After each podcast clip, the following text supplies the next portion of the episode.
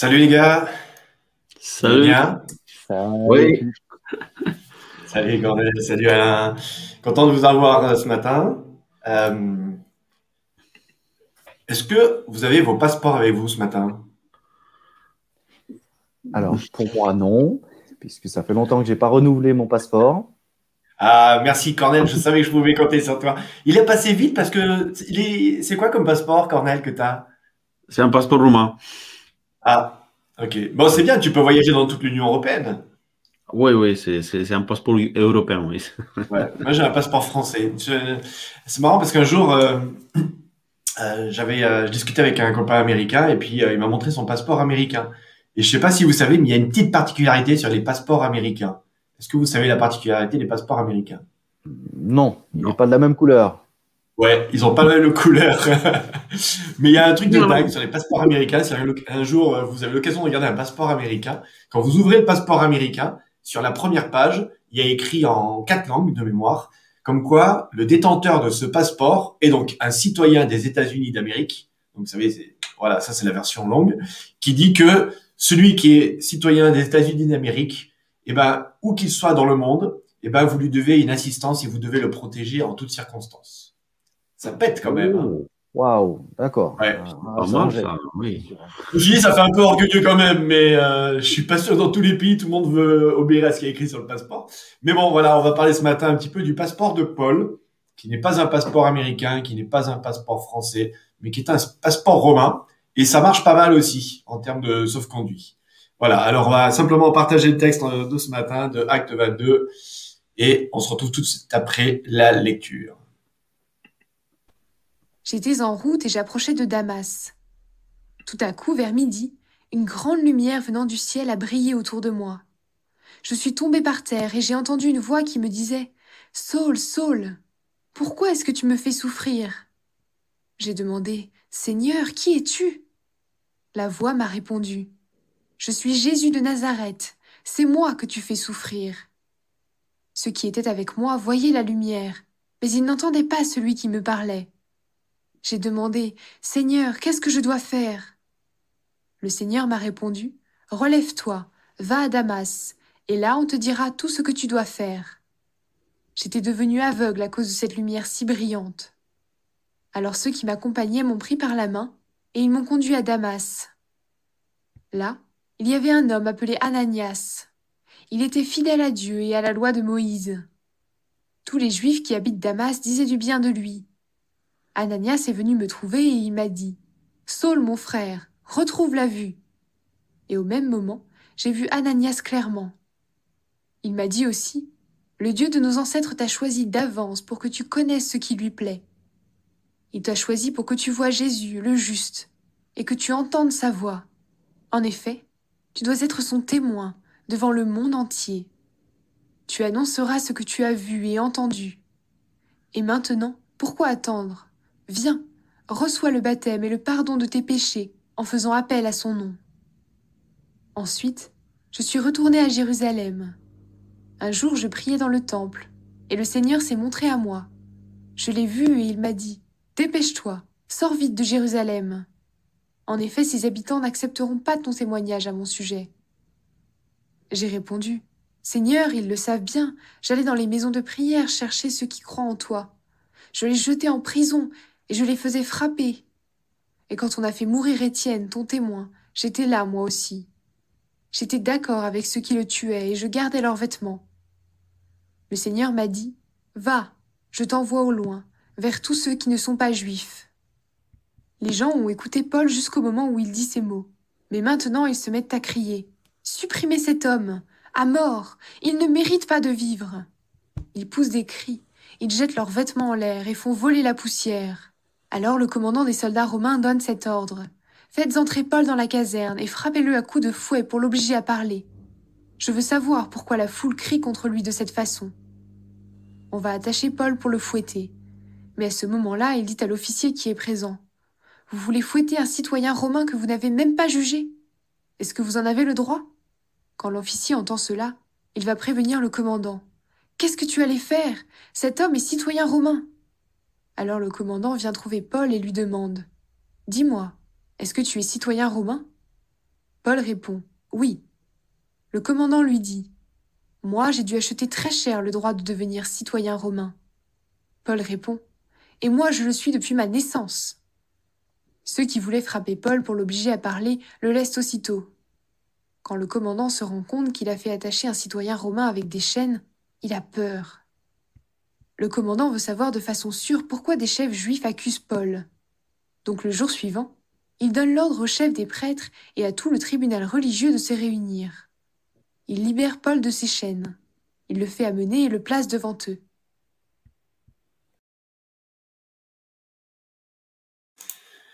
Voilà, un texte, euh, ça vous donne pas l'impression d'un déjà entendu, d'un déjà vu, un énième témoignage de Paul sur sa conversion.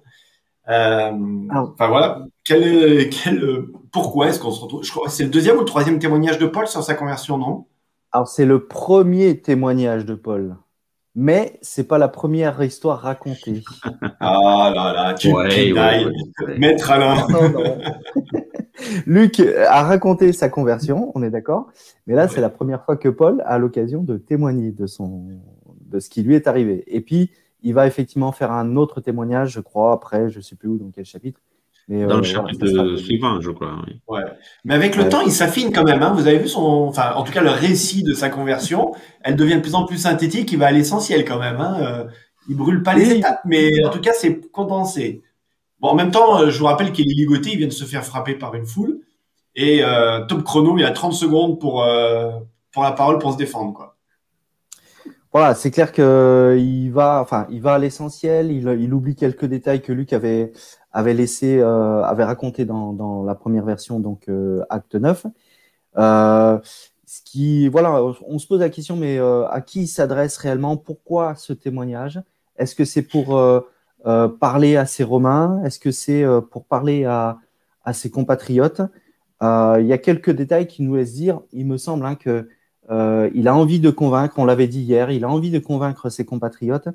Et les mots comme euh, euh, dans la bouche d'Ananias, le Dieu de nos pères, ou même Ananias qui va dire frère, hein, Saul, mon frère, retrouve la vue. Donc il y a, l'idée de, parler à ses compatriotes qui sont là, qui qui sont pas du tout convaincus, hein, on est d'accord, mais de de- d'essayer de les atteindre, de les toucher par ce témoignage pour leur dire c'est le Dieu de nos ancêtres, c'est le Dieu de nos pères qui a fait cela quoi.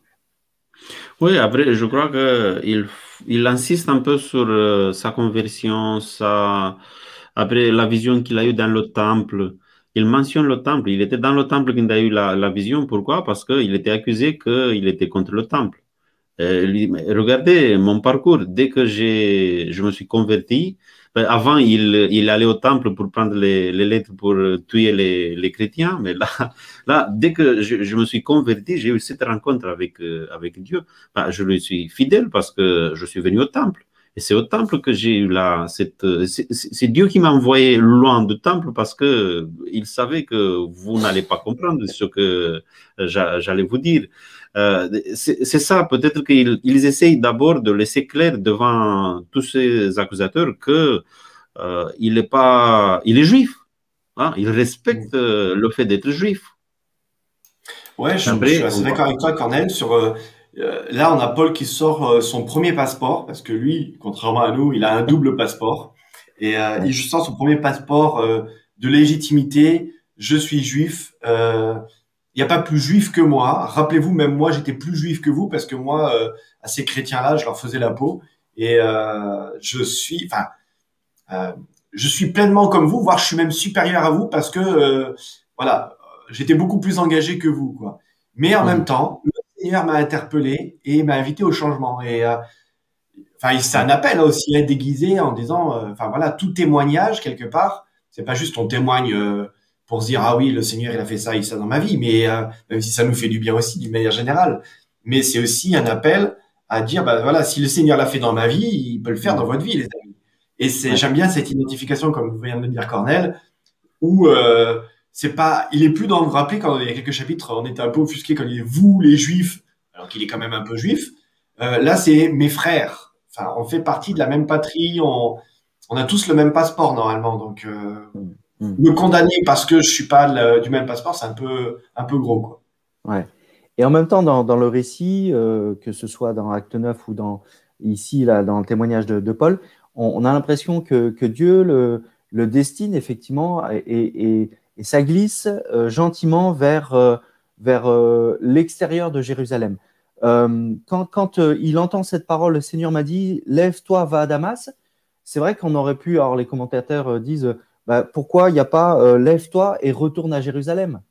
Et, là, je te dirais tout un tas de choses. Non, c'est va à Damas et puis il y a un inconnu qui, arrive, Ananias. C'est pas un, grand, euh, je ne sais pas, même des, apôtres qui, qui, va commencer et qui œuvrait à Jérusalem. Non, c'est quelqu'un qui habite Damas, Ananias, et qui va quelque part intervenir de manière forte sur, sur Saul. Donc on a déjà euh, voilà Dieu qui dit euh, Jérusalem va falloir euh, quitter ce, lieu, va falloir aller ailleurs et rencontrer d'autres personnes. Et il y a déjà dans, le témoignage, dans l'interpellation en tout cas de Dieu, eh bien le fait de dire voilà c'est déjà vers l'ailleurs que je, te destine quelque part. Oui, et vers l'ailleurs, c'est tout ce qui pose problème quelque part. Hein. Oui. C'est bien, sort de Jérusalem, parce que euh, voilà, là il y a un petit problème. Mais si c'était que ça, c'était pas le problème. C'est le problème, c'est que as, en plus de sortir de Jérusalem, tu aurais pu aller juste à côté, hein, euh, à Bethléem, à Nazareth, où tu veux, mais pas là-bas, quoi. Pas chez les Grecs, pas chez les Romains, pas chez, euh, pas à Éphèse, pas dans ces villes païennes, quoi. Et en plus, ces gens-là, tu les fais rentrer dans les synagogues. En plus, ces gens-là, tu veux les ramener à Jérusalem et les et, et tu dis qu'ils ont autant de valeur que nous. Là, là, tu pousses un peu, tu pousses le bouchon, Paulo. Après, il y a un paradoxe, là, je vois un paradoxe. Euh, ils n'étaient pas d'accord avec le message de Paul, ça c'est clair, parce que, mais ils n'étaient pas non plus d'accord euh, avec le fait qu'il euh, qu'il aille donner ce message aux, païens. on se dit, même si on n'est pas d'accord avec ton message, mais reste là chez nous, hein, on va se débrouiller avec toi, mais si tu vas chez les païens, tu vas les amener ici, ça va nous faire. Vous voyez, c'est. Mais c'est ça qui est rigolo. C'est que tu dis, tu dis, logiquement, il devrait être content qu'il se barre vers les païens, quoi. Ouais, ouais, allez, va, voir ailleurs, quoi. Hein. Euh, c'est ça, laisse-nous tranquille. Mais c'est pas ça. c'est qu'en plus, les païens, tu veux les ramener chez nous. Si encore t'allais juste discuter avec eux, fais ce que tu veux, mais viens pas les ramener chez nous, quoi. Il y a, y a quand même un, un, bon fond de nationalisme religieux et euh, un bon melon quand même, hein, de la part de nous. Nous sommes les détenteurs de la vérité et viens pas perturber notre vérité, quoi. C'est clair, c'est clair. Le, le, verset 22, il l'avait écouté jusqu'à cette parole, c'est-à-dire euh, quand Dieu va lui dire euh, Moi, je t'enverrai au loin vers les non-juifs. Alors voilà, ça, c'est la parole de trop qu'ils qui ne peuvent pas supporter. Ça fait penser au, quelque part à la même attitude de, du prophète Jonas, qui, effectivement, quand Dieu va lui dire Va à Ninive, et tu leur diras ceci et ceci. Et lui, c'est comme un cri quelque part au lieu d'aller à Ninive, eh ben, il file dans la direction de, l'ouest. Hein. Ninive, c'est à l'est, mais lui, il file à, l'ouest, en direction de, l'Espagne. pour D'ailleurs, à l'ouest, euh, à l'ouest, il l'était. Hein. D'accord, il était à l'ouest.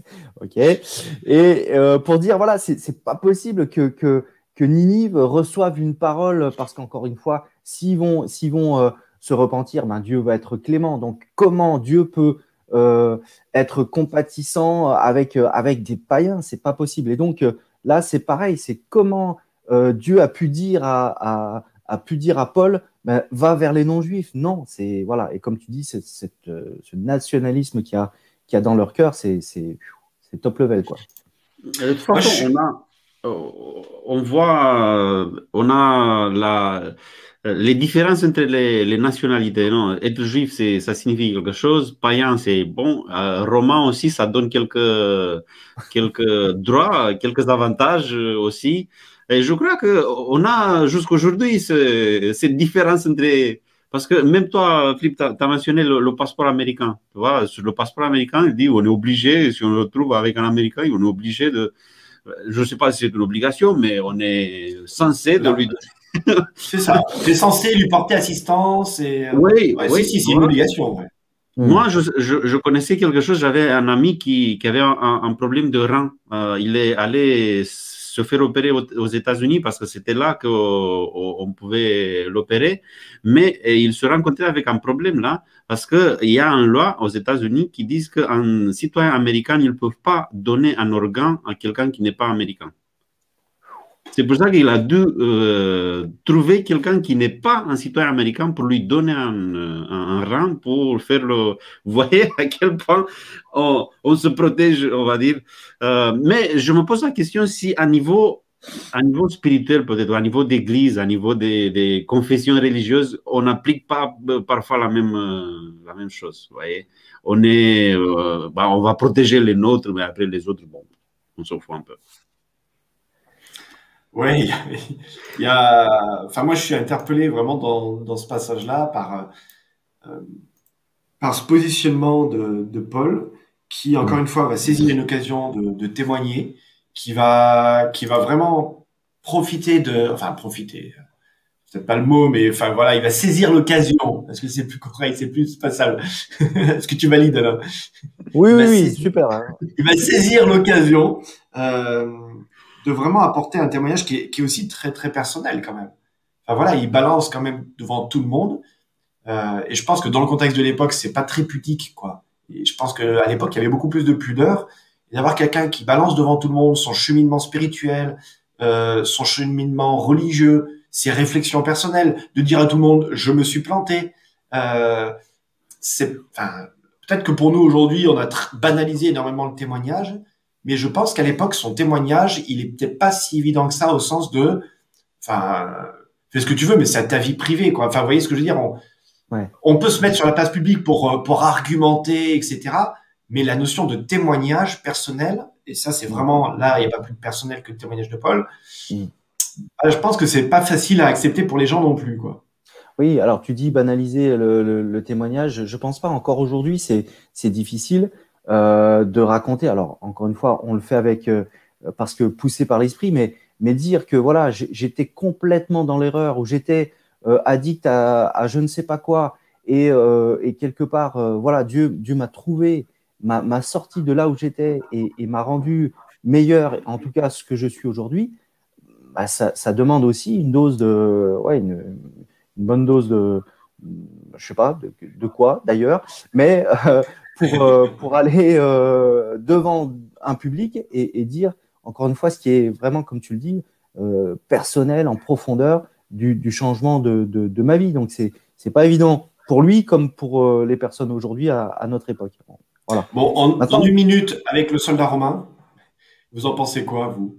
Ce moment où euh, il sort son, son passeport américain, pardon, romain, et euh, tu es sûr de ce que tu vas faire là? Tu vas fouetter un citoyen romain. Tu es sûr que tu peux le fouetter sans, qu'il ait été jugé? Mhm. Oui, alors j'ai l'impression que de plus en plus la, l'institution romaine va, va prendre de la place dans le reste du récit, c'est-à-dire que ben, c'est toujours avec les Romains que, que Paul maintenant va, va voyager euh, pour aller jusqu'à Rome entre guillemets et du coup, bah, c'est voilà, c'est. Alors, il parle de peur à un moment donné. Hein. Il a, il a peur de ce qu'il a fait euh, envers un citoyen romain. Là, je, je suis euh, épaté de, cette crainte que peut susciter l'arrestation d'un citoyen romain. Après, si toi tout à l'heure tu parlais de la supériorité de Paul par rapport à ses frères euh, là, il y a aussi la supériorité de Paul par rapport à, sa citoyenneté romaine, romaine parce que euh, le, commandant, il avait acheté le droit d'être romain. Mais lui, il était romain par naissance. il, est, il est supérieur à moi. Je le fais. C'est pour ça peut-être qu'il a peur parce que, ouais, on ne pouvait pas faire ça avec un citoyen romain. C'était interdit par la loi de fouetter quelqu'un en public, de le, de, de le déshonorer comme ça en public. C'est pour ça qu'il a peur peut-être.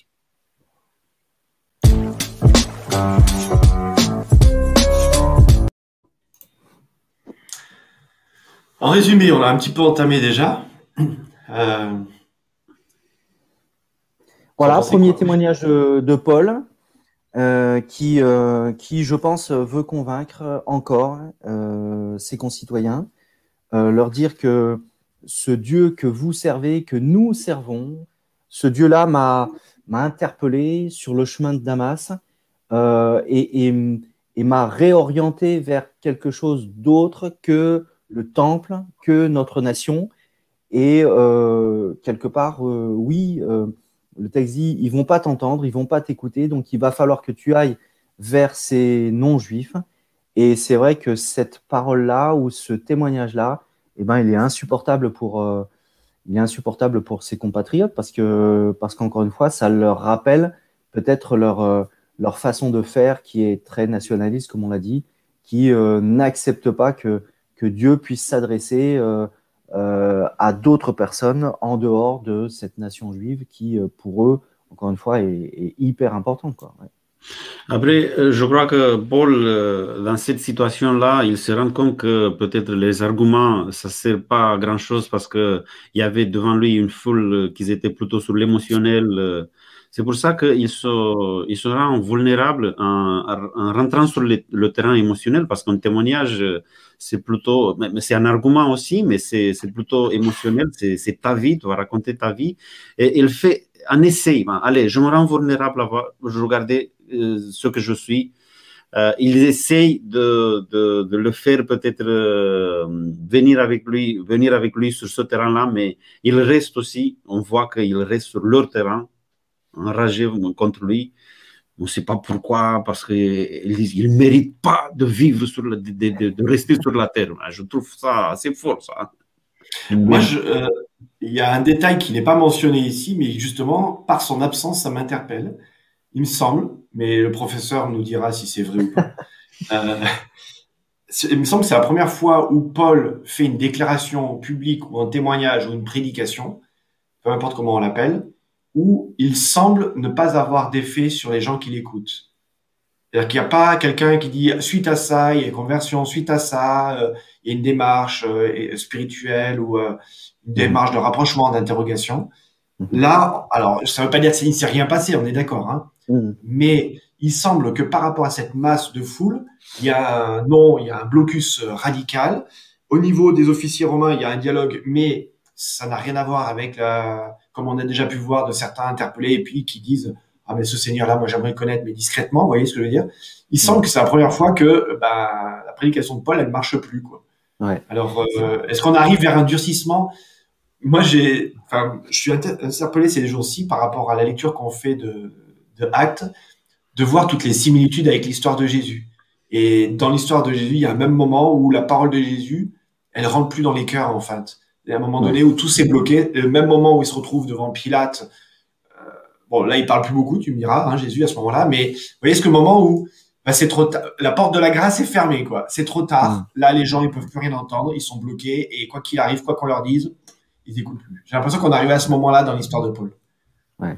Je pense que voilà, on est une vingtaine d'années après euh, la crucifixion, la résurrection, et, du coup, il y a eu plusieurs vagues d'évangélisation, on va dire.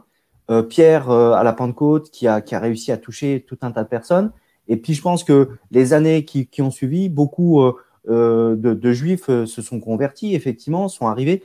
Et là, on arrive, allez, 20, 26 ans, 20, 28 ans, je ne sais pas trop, après, où ben, il reste encore euh, quelques-uns où Paul essaye, alors le texte ne dit pas qu'il n'a pas réussi, effectivement, mais euh, il y a encore des irréductibles, on va dire, et on va euh, tenter, ben, avec ces irréductibles-là, de, de, témoigner encore, de dire encore, mais on s'aperçoit que, bon, bah voilà, les, les, premiers ont, sont partis du bateau nationaliste, on va dire, et ont, ont, été convertis, mais là, il reste les purs et les durs, et là, effectivement, c'est compliqué pour cela.